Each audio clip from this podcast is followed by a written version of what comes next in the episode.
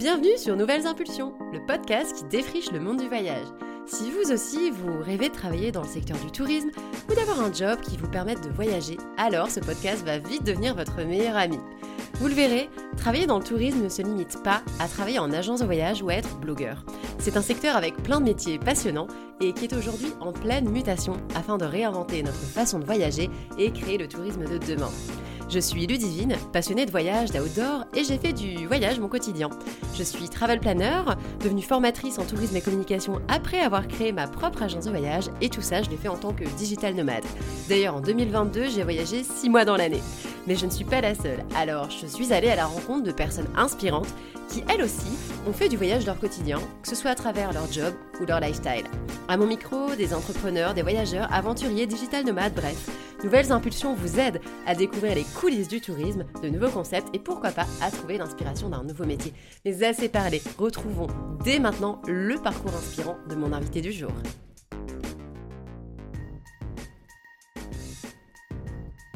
Petite annonce avant de commencer. L'échange avec mon invité du jour, Sylvain Morel, fut passionnant. Alors forcément, j'avais beaucoup de questions à lui poser et il avait beaucoup d'informations à nous partager. J'ai donc décidé de couper l'épisode en deux afin de vous épargner plus d'une heure de lecture. Vous allez retrouver cette semaine la première partie de l'épisode et la semaine suivante la seconde partie. Bonne écoute. Dans l'épisode du jour, j'ai à mon micro Sylvain Morel, qui est un vrai passionné de sport outdoor et le cofondateur de Sportium. Si vous ne connaissez pas encore, c'est le Airbnb des sportifs en version maison d'hôte, si je puis dire, car le la propriétaire est sur place avec les voyageurs. Donc on est entre Airbnb et une communauté de sportifs. Euh, bienvenue dans le podcast, Sylvain.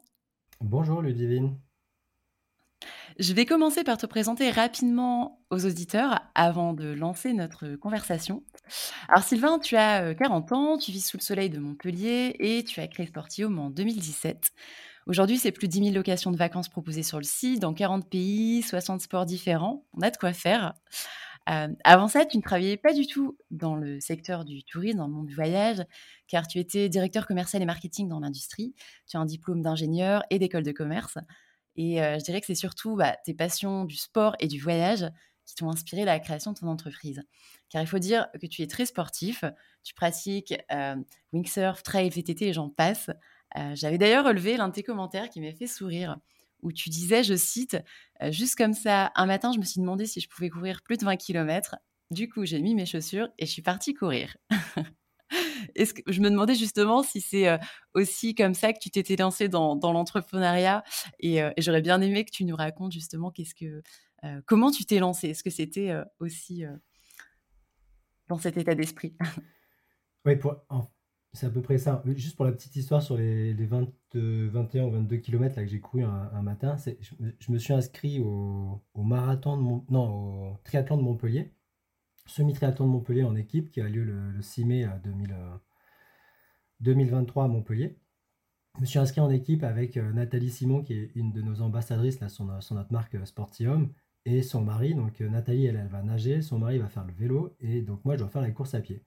Et j'ai jamais couru euh, plus que ça. Je me suis dit, bah, tiens, est-ce que, est-ce que je peux courir 22 km Donc je me suis levé un matin et avec cette question en, tête, j'ai regardé mon agenda, j'ai décalé une réunion et je suis parti courir euh, dans la forêt là autour du Crès jusqu'à Terran et j'ai fait mes, 22 km. Donc je me suis dit, c'est bon, je peux le faire. Par contre, j'avais un temps qui était pas très beau. Je crois que j'ai fait euh, genre 2h10 ou un truc comme ça, donc très, pas très performant. voilà, donc maintenant, il faut que je m'entraîne pour essayer de, de descendre au moins sous une 45, c'est ma target. Eh ben, génial, c'est un bel objectif. c'est clair. Et donc, du coup, si, je rebondis sur comment j'ai comment j'ai eu l'idée et pourquoi j'ai créé Sportium, enfin, pourquoi je me suis lancé dans l'entrepreneuriat, c'est euh, pareil, c'est un peu sur un, on va dire, sur un coup de tête. Euh, je replace le contexte. Hein. donc, j'étais directeur commercial et marketing monde euh, chez Alphamos, une entreprise qui est cotée en bourse sur Renext C qui faisait euh, des, des nez des langues électroniques, hein, donc des instruments d'analyse de laboratoire qu'on vendait euh, à l'industrie agroalimentaire pour mesurer les odeurs, par exemple, dans, une bouteille de Coca-Cola ou euh, chez Evian pour l'odeur du, plastique des bouteilles. Donc un, job super intéressant où j'avais plusieurs pays à gérer. Et il y a une, il y a une année où en fait l'entreprise est rentrée en, en, redressement judiciaire Et donc, on s'est retrouvé sans salaire, sans prime en tant que, commercial. et sur le moment, je me suis dit, ça c'était en, novembre 2014. J'ai fait, mais c'est pas possible que tout s'arrête comme ça. du coup, je me suis assis dans un bar en janvier 2015 donc euh, peu après cet épisode de, redressement judiciaire pour, pour, la boîte où je travaillais. Et là, j'ai écrit, euh, j'ai pris un carnet et j'ai écrit des idées de projets qui me passaient à travers la tête avec un copain. Et au milieu de tout ça, il y avait un, espèce de projet euh, autour de la passion sportive pour permettre à, des passionnés de faire, de partager leur expérience en fait. Et vraiment, c'était vraiment au, début, c'était vraiment autour du, du plaisir sportif partagé. Je prends un exemple, je suis, euh, je m'appelle Georges, j'ai un bateau de pêche à Perpignan. J'adore aller pêcher le maquereau, mais j'ai pas assez d'argent pour faire le plein et entretenir mon bateau. Et puis, bah, tu as d'autres euh, voyageurs intéressés par la pêche, comme Sylvain qui habite à Toulouse, qui n'a pas de bateau, pas de canne à pêche, et qui se disait, tiens, ce serait quand même sympa de pouvoir aller euh, pêcher avec quelqu'un. Donc c'était un peu sur ce concept-là. Et en fait, on s'est un moment, on s'est dit, bah, ce serait intéressant d'y ajouter l'hébergement, parce qu'en dormant chez le passionné, tu vas avoir plus de temps avec lui, donc tu vas pouvoir échanger et en apprendre encore plus sur, sur sa passion. Et c'est de là qu'a commencé à germer cette idée d'hébergement entre particuliers passionnés des mêmes activités sportives. Ok. Hyper, euh, hyper chouette, merci de nous, partager ça. Et, parce qu'effectivement, euh, c'est revenu dans les, dans les échanges avec pas mal d'invités, à vrai dire, cette, euh, le fait de se poser à un moment donné, de faire une liste euh, pour dégrossir un petit peu euh, bah, nos passions, faire le point sur ce qu'on a envie de faire. Et je trouve qu'effectivement, c'est une bonne astuce parce que parfois, on a un petit peu plein d'idées dans la tête et, et c'est pas forcément toujours très simple de, faire le tri. Donc, top, merci de nous partager ça. Et je t'écoute. Moi, j'ai toujours un petit carnet qui est près de ma table de chevet sur lequel j'écris des idées qui me viennent. Des fois, je m'allonge, je me dis, tiens, ce serait pas mal de monter un business qui fait ça, etc. Et du coup, sur mon ordinateur, j'ai euh, une, une, boîte à idées, mmh donc de, de, projets potentiels, où je viens écrire, tu vois, plus en détail, euh, qu'est-ce que je pourrais faire, est-ce que euh, ça permettrait de... Il y, a, il y, a, plein d'idées, ça va de, de produits agroalimentaires jusqu'à des produits désinfectants, jusqu'à des logiciels SaaS. Et en fait, je les liste, et au fur et à mesure que je trouve des, des infos qui pourraient être relatifs à ces projets, je les rajoute dans, cette boîte. Et je me dis peut-être qu'un jour, une fois que j'aurai fini, euh, fini Sportium ou, euh, euh, ou, encore du jus pour faire autre chose, je n'hésiterai pas à le faire. Ah, tu es assez créatif, du coup, ça a toujours été en toi?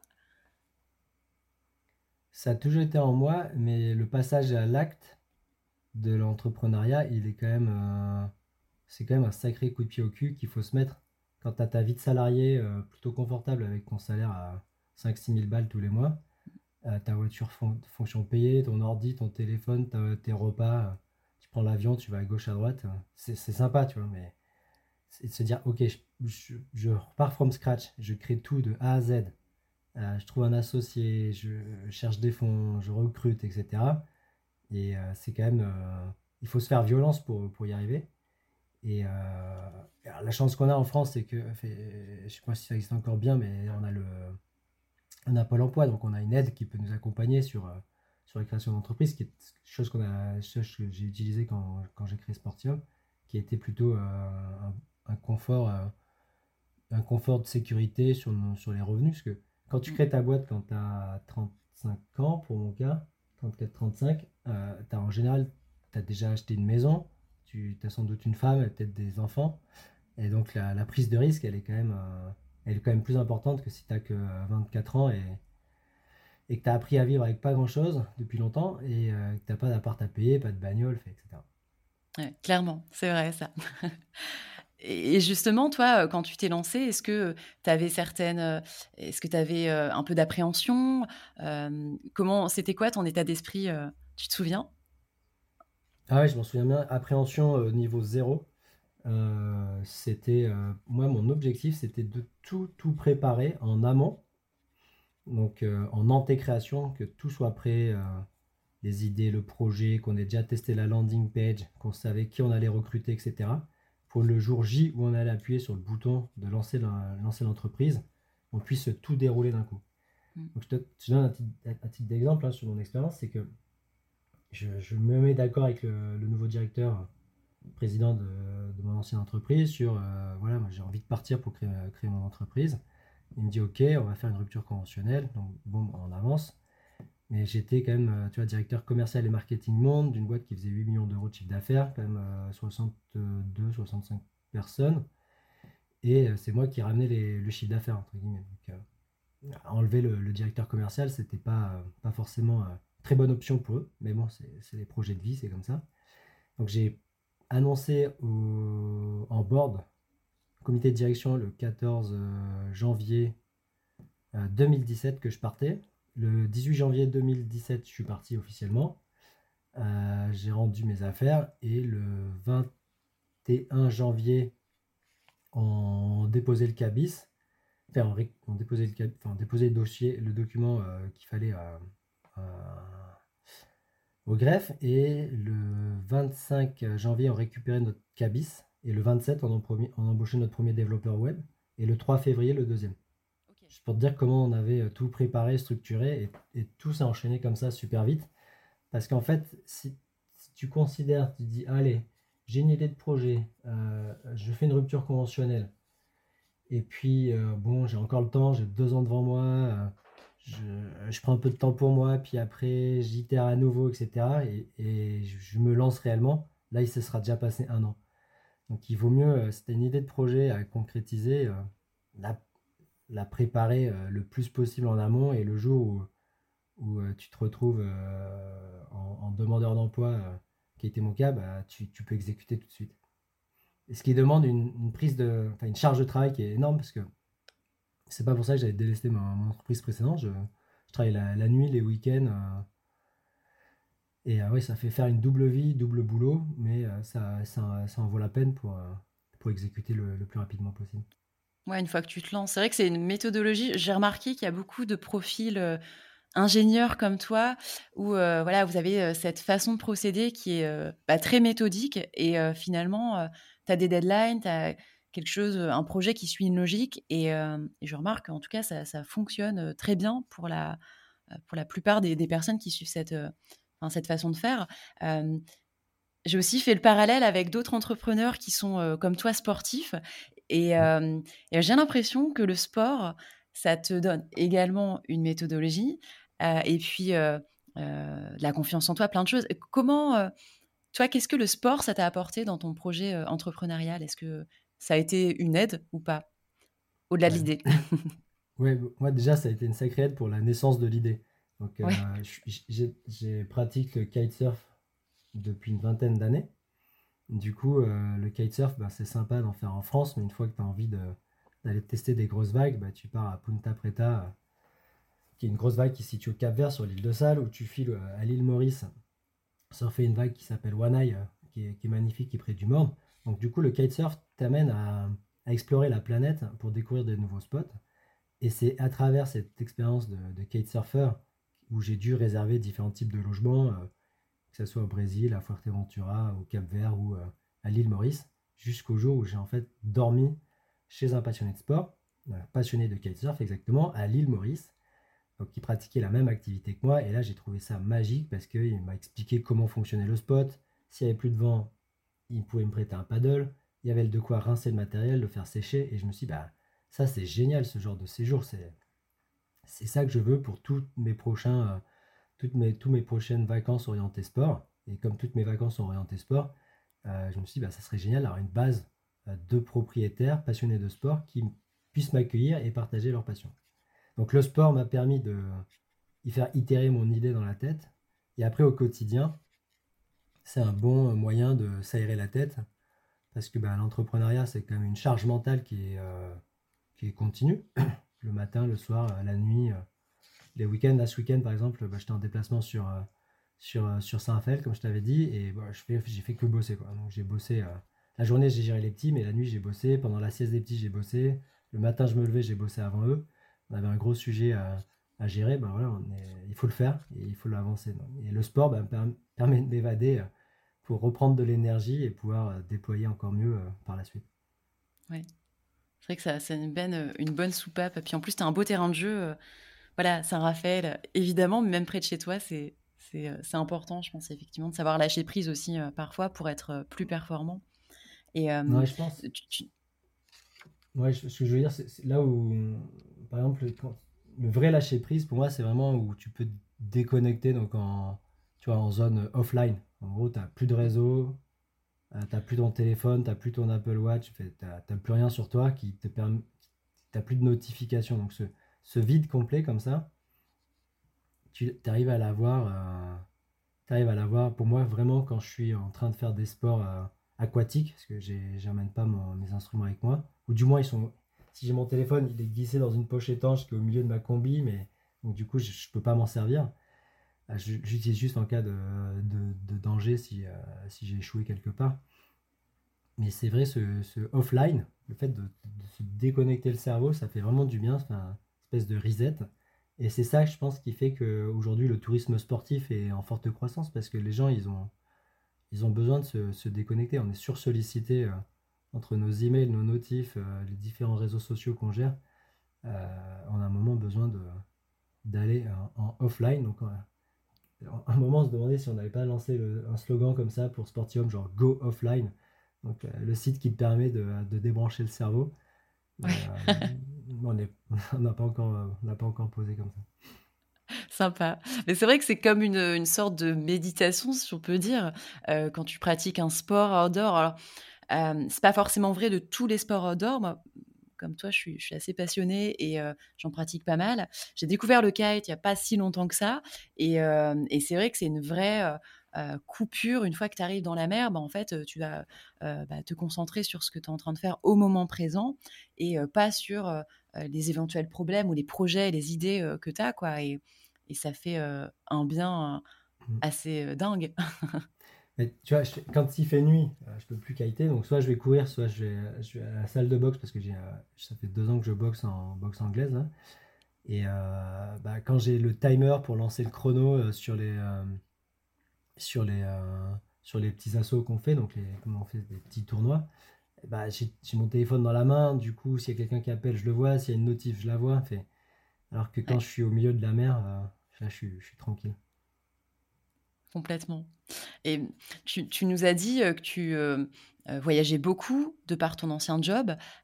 Est-ce que avec ton, ton projet, euh, qui n'est plus un projet aujourd'hui, c'est, une belle entreprise, Sportium. Euh, est-ce que tu voyages toujours autant ou pas? Mmh. Du coup, euh, j'ai voyagé avant parce que j'avais pas d'enfant et que et j'avais pas d'entreprise. Donc du coup, j'avais des, des, vraies vacances et un salaire qui était conséquent.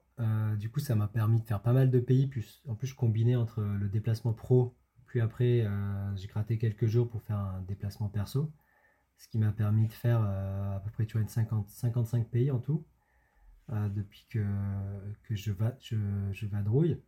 Euh, et une fois que j'ai lancé Sportium, en gros, ça vient aussi de, ma femme qui m'avait dit écoute, ton job de directeur commercial et marketing monde, c'est super, mais tu n'es jamais à la maison. Moi, j'ai un projet de vie, c'est d'avoir des enfants, ce qui était notre projet de vie commun. Hein. Mais si tu n'es pas à la maison, euh, ça va pas le faire. Quoi. Tu vois, juste pour te donner un exemple, sur, il y avait un, mois de février, sur 20 euh, jours travaillés sur le mois de février, pendant 18 jours, j'étais en déplacement. Du coup, si tu n'es jamais chez toi, tu peux pas vraiment. C'est pas évident de construire euh, ton foyer et d'être là euh, quand, ta femme a besoin de toi. Du coup, j'ai dit écoute, le, plus simple, ce serait que je crée mon entreprise, comme ça, je peux la créer directement dans le garage et qu'on a aménagé en studio. Et au moins, je suis sur place et je suis disponible. Donc, quand on a lancé Sportium en janvier 2017, ma femme était déjà enceinte, puisque en avril 2017, on a notre première fille qui est arrivée, Julia, et l'année suivante, en juillet 2018, on a un petit gars qui est arrivé, Victor. Donc, une fois que tu en as deux qui sont petits, euh, les, séjours à l'étranger, tu, tu, tu, tu, les fais pas parce que je trouve qu'il n'y a aucun intérêt d'emmener des, enfants aussi petits aussi loin. Donc, et c'est là où euh, on a la chance de vivre à Montpellier du coup, euh, bah, tu peux faire une session de kitesurf entre midi et deux. Alors oui, l'eau, elle est peut-être marron, un peu plus froide, etc. Mais c'est suffisant. Et, puis, tu, tu, tu, tu, regardes les réservations qui tombent sur l'île Maurice, parce qu'on a pas mal de logements à l'île Maurice. Et là, tu vois tous ceux qui vont faire du kite, tu dis, ah, ils ont trop de la chance. Bon. Et tu es un peu content pour eux, parce que c'est via Sportium qu'ils ont réservé. Tu sais qu'ils vont passer un bon moment. Donc je vais dire que je voyage à travers ma communauté quand je vois Mmh. qu'ils se sont éclatés sur, sur leur séjour sportif. Ouais, ça c'est vraiment une belle, une belle récompense aussi, que de voir les les avis, qui sont partagés, par tes, les voyageurs, les les utilisateurs du site et heu, puis même les au heu, les autres. C'est vrai que c'est assez, chouette de pouvoir, créer, de la valeur, créer des rencontres et des finalement des des expériences de vie.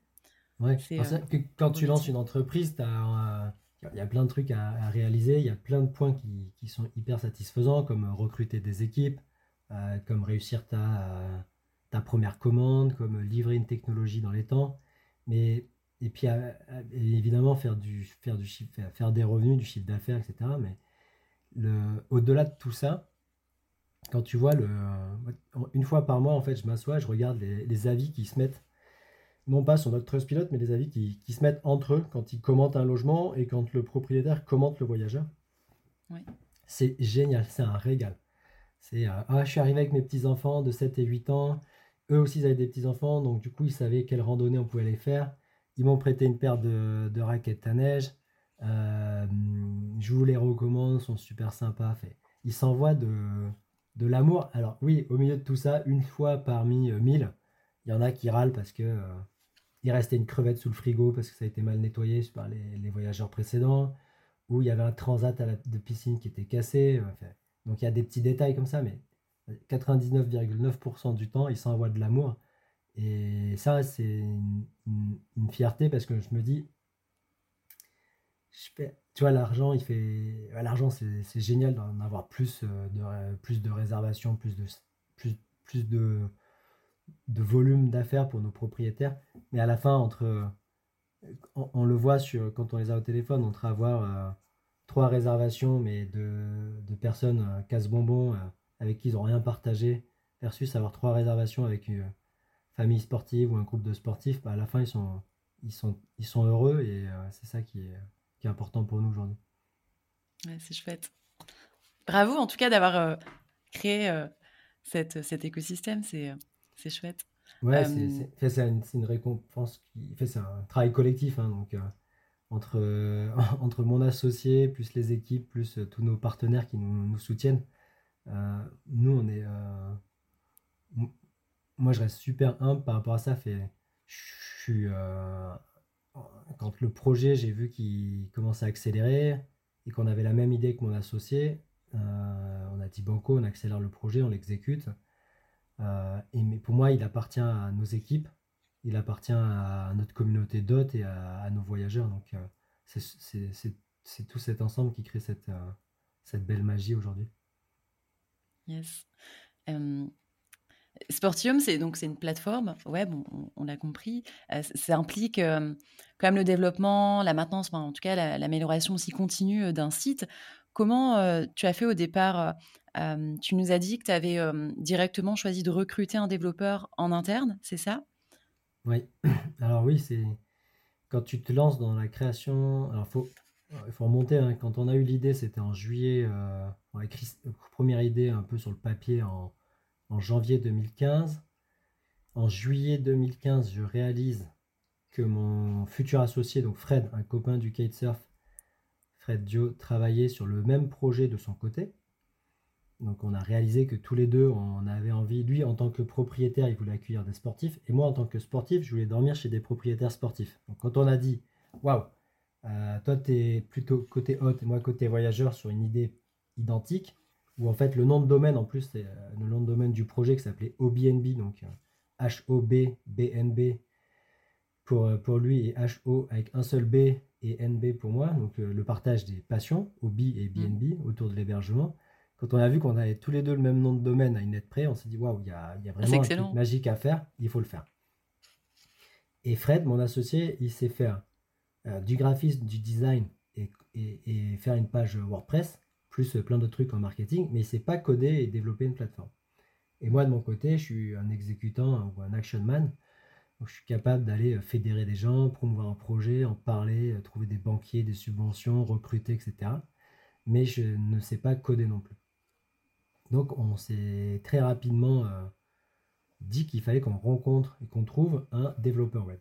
On a échangé avec un copain, qui, que je salue, qui s'appelle Thomas, qui bosse maintenant chez, chez le, pour Le Bon Coin.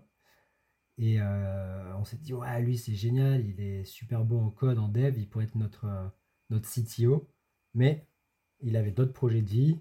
il avait une boîte qui payait très bien. Et nous, on était tout petits, on n'avait même pas d'entreprise. Donc, du coup, ça ça matchait pas pour lui. Il n'avait pas encore cette vision entrepreneuriale. Bah, maintenant, il s'est mis à son compte, il est en freelance. Donc, bravo à lui parce qu'il a, il a déjà passé une première étape. Et donc, on s'est dit, comment on peut trouver un développeur web? Et là, j'ai une copine du, du kitesurf qui s'appelle Emmanuel Clément, qui, qui est, je crois, lead marketing maintenant chez Aircall, qui euh, voit sur Facebook le projet euh, qui commence à avancer. Et un jour, elle m'appelle, elle me dit, ah, Sylvain, euh, elle travaille chez salesforce.com. J'organise avec toutes nos équipes le, le plus grand hackathon de France. À Paris dans les bureaux de Criteo et de Blablacar. C'est un truc. Tu peux préciser euh, Oui, pardon. Ouais, préciser ce que c'est un, un, hackathon justement. Un hackathon, c'est un concours de, développement web euh, sur 24 euh, heures par exemple, où des, centaines de développeurs web vont travailler sur à résoudre des, problèmes via le, en faisant des codes. Et ensuite, il y a des, personnes expertes ultra techniques qui vont vérifier la, qualité du code la logique qu'il y a derrière, la vitesse, etc., pour élire le meilleur développeur de France. Et c'était euh, donc, comme on a eu des places VIP, on s'est dit bah tiens c'est l'occasion de monter, ça nous permettra de rencontrer euh, l'écosystème tech euh, parisien. on était en plus voilà, je disais c'est dans, les, bureaux de Criteo et de, Blablacar, donc pour nous toute petite start-up c'était arriver dans les bureaux d'énormes start-up avec des grands du digital comme Salesforce.com et autres. Et là, on rencontre un, gars. On avait des. Nous, avec Fred, on avait mis des stickers. Euh, ça s'appelait encore OBNB à l'époque. Donc, on avait des stickers OBNB sur nos costumes, euh, sur nos vestes euh, de costume, ce qui fait une veste de costume. Et on rencontre un gars qui vient devant nous, qui regarde le truc, et qui dit Mais tiens, votre truc, c'est comme un, c'est comme un décathlon, mais pour l'hébergement. Parce que tu vois, le logo était bleu, donc outdoor et il avait vu écrit au BNB, donc BNB, ça lui avait parlé comme Airbnb, c'est dit c'est de l'hébergement, et avec le côté bleu, ça ressemblait à Decathlon, donc on s'est dit, bah tiens, c'est, c'est, un truc pour les sportifs. on lui dit, oui, c'est exactement ça. Tu as fait une bonne analyse, et euh, on commence à parler du projet, et il nous dit, bah, ça serait bien que vous, pour trouver un développeur web, ça serait bien que vous travailliez avec une école euh, de web, qui puisse euh, et vous présenter votre projet et les étudiants euh, bossent dessus. Euh, et, en plus, il me dit, je connais un gars génial qui s'appelle Romain Coeur, qui était cofondateur de SCTO là, de la Wild Code School, donc une école de code qui venait de se lancer. Et il cherche des projets. En plus, ce gars, il fait du windsurf, il fait du, de l'avion, il est à fond dans le sport, donc vous devriez vous entendre. Il nous file les coordonnées, on présente notre projet à Romain Coeur qui dit c'est génial, je veux absolument mettre ça euh, à nos étudiants pour qu'ils puissent bosser dessus. Et, donc en avril 2016, on a un groupe d'étudiants qui commence à travailler sur une POC, donc un groupe d'étudiants dans, le développement web qui travaille sur donc une POC, une Proof of Concept, un premier prototype de notre plateforme. Et euh, on va les rencontrer, c'était à la loupe, un truc tout paumé euh, en dessous d'Orléans, je crois.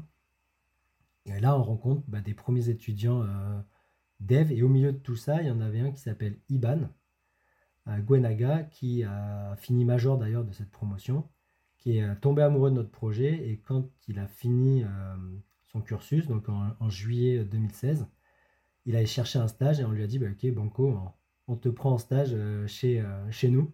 On n'avait pas d'entreprise, on n'avait pas de cabis, on n'avait pas de bureau. Donc on lui a dit Écoute, tu bosses de chez toi et on va te payer bah, comme on peut, hein. enfin, virement sur ton compte perso en début de mois et puis tu commences à, coder le projet. Quoi.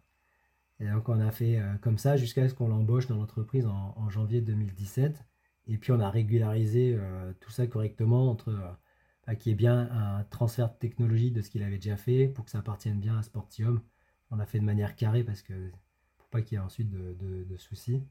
Et voilà, il, il, fait partie de ces étudiants visionnaires ambitieux, très bons en code, qui ont euh, cru au projet et qui étaient en fait surexcités de pouvoir construire une plateforme de A à Z.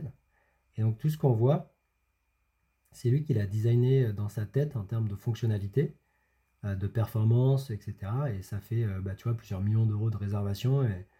Et, le, là, ça, c'est la V1 du site qui tient bien. Et ensuite, on a une V2 qui arrive là dans quelques jours, imminent, où on a passé plus de 18 mois avec trois devs en plus pour, pour la coder. Je pense que quand l'épisode du podcast sera sorti, au moment où les, euh, les auditeurs l'écouteront, ça y est, elle sera euh, en ligne. Chouette. Parce que là, elle est en test, elle en test euh, chez nous, donc euh, encore des, petits points toujours à ajuster pour que ça soit performant et, et propre. C'est en fait entre une V2 et une V1, fait quand tu lances ta V1, en gros, tu n'as pas encore beaucoup d'utilisateurs, donc tu peux te permettre d'avoir quelques, quelques bugs que tu corriges en live. Mais une fois que tu as du trafic et pas mal de monde, tu, quand tu pousses une nouvelle version, il faut que tu sois sûr que ça, ça fonctionne bien. Et aujourd'hui, vous avez beaucoup de développeurs en interne ou vous avez toujours une seule personne Non, non, donc du coup, on a un lead, euh, un lead euh, directeur technique qui est Iban. Et puis après, on, a, euh, on est monté jusqu'à 1, 2, 3, 4, 5, jusqu'à 5 devs en, en, tout. Et maintenant que la V2 elle est finalisée, on n'est plus que sur 3 devs aujourd'hui. Euh, du coup, vous travaillez en freelance avec les autres Il y en a, y en a quelques-uns qu'on a eu en freelance, d'autres qui sont, qui, ont été en, qui sont en CDI, d'autres qui ont eu des missions en CDD. Donc on a ajusté la, charge de travail comme ça. Et donc pourquoi on a recruté un dev en janvier 2017 pour la... Et comment on a fait pour le payer? Parce qu'en fait, on n'avait toujours pas de... toujours pas de revenus. On avait créé l'entreprise avec un capital à 10 000 euros. Mais à l'époque, il y avait cette bourse French Tech qui était devenu l'APPI, par APPI, donc je ne sais pas les, définitions, mais c'était un, dispositif de la BPI et de la région Occitanie, qui était si vous embauchez quelqu'un de technique pour développer une plateforme, euh, vous pouvez toucher une subvention de 20 000 euros par développeur embauché. Et comme on en a, on en a embauché deux, on a eu 40 000 euros de subvention. Donc on a eu 20 000 de la BPI et 20 000 de la région pour l'embauche de développeurs web. Et ça, c'est vraiment un truc qui a été euh, clé pour nous. C'est que contrairement à la bourse French Tech qui était dédiée à faire faire de la presta par des, boîtes externes de, freelance ou des, euh, entreprises euh, de développement web, là, on, a dû recruter. Donc, on a ramené la compétence en interne. On a de la chance, c'est qu'on est tombé sur quelqu'un de très bon qui nous a permis de recruter d'autres personnes qui sont très bonnes. Mais au moins, on a, eu, euh, on a pu faire des centaines d'allers-retours et ajuster notre produit. Et en fait, quand tu te lances à, via euh, une, une, société externe qui va te faire ton premier POC, bah, ça te coûte en général 30 000 balles. et puis après, deux mois après, tu as encore des nouveaux trucs à ajouter, donc ça va te coûter 50 000. Et le jour où tu veux ramener le code en interne, tu es presque obligé de tout reprendre parce que euh, parce que les devs qui, vont reprendre le projet, il y a plein de trucs qui leur conviennent pas, donc euh, ça, coûte vite cher. Mais à l'époque, il n'y avait pas le, le no-code était très peu développé. Maintenant, on voit qu'il y a quand même pas mal de plateformes qui sont lancées euh, avec du no-code, ce qui est un super, euh, un super outil pour faire une POC et puis commencer à engranger tes premiers euros, convaincre des investisseurs pour aller à l'étape d'après. C'est déjà la fin de cette première partie d'épisode avec Sylvain Morel. J'espère que nos échanges vous ont plu. Pour découvrir la suite, donc la deuxième partie d'épisode, rendez-vous la semaine prochaine dans le podcast Nouvelles Impulsions. Merci à toutes et à tous d'avoir écouté cet épisode du podcast Nouvelles Impulsions jusqu'au bout. J'espère qu'il vous a plu et qu'il aura su vous inspirer. Pour me soutenir et m'aider à le faire connaître, merci de le noter et n'hésitez pas à ajouter un petit commentaire, ça me fera vraiment super plaisir de vous lire. Je compte sur vous pour le partager au maximum autour de vous parce que ce podcast est aussi votre podcast. Retrouvez toutes les notes de l'épisode sur mon site happytrek.fr et si vous avez Instagram, venez me dire bonjour sur happytrek ou Nouvelles Impulsions. À bientôt!